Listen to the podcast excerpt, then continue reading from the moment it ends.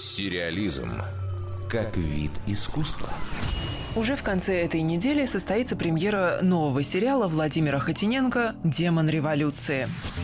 Режиссер называет его прямым продолжением своего телефильма «Бесы». Сюжет расскажет о событиях столетней давности, которые кардинальным образом повлияли на ход истории. Хотиненко признается, волнуется, потому что тема неоднозначная и в то же время ничуть не жалеет, что затронул ее.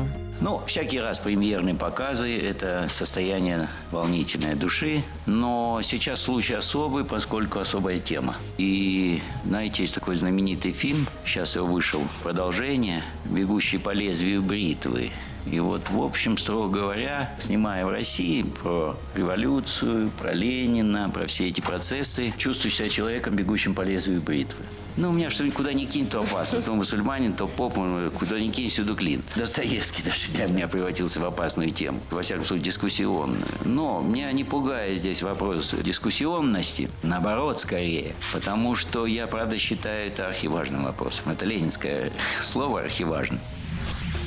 Роль Владимира Ленина досталась Евгению Миронову. Теоретика революции и отчаянного авантюриста Александра Парвуса сыграл Федор Бондарчук. Сложные взаимоотношения двух исторических фигур – важная составляющая сериала. Владимира Хотиненко интересовали не столько сами поступки и действия, сколько мотивации и эмоции. Мы снимали не документальное исследование и даже не докудраму, а мы снимали художественный фильм. Всегда хочется в художественном произведении какую-то нишу оставить оставить для ну, домысла. Мы даже не исторические процессы исследовали. Мы занимались людьми, потому что интереснейшие все персонажи. Мы занимались проблемами людей.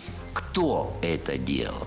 Что делали, уже и есть, записано. Все это можно, в конце концов, как результат числе других артистов, занятых в проекте, также Максим Матвеев, Паулина Андреева, Дарья Якомасова, Виктория Исакова, Александр Балуев. Как говорит Владимир Хотиненко, у «Демона революции» будет как минимум две версии. Основная, восьмисерийная, выйдет на канале «Россия». Расширенная будет показана на канале «Культура». К тому же режиссер хочет сделать еще и третью в виде двухчасового полнометражного фильма. Дарья Никитина, Радио России «Культура».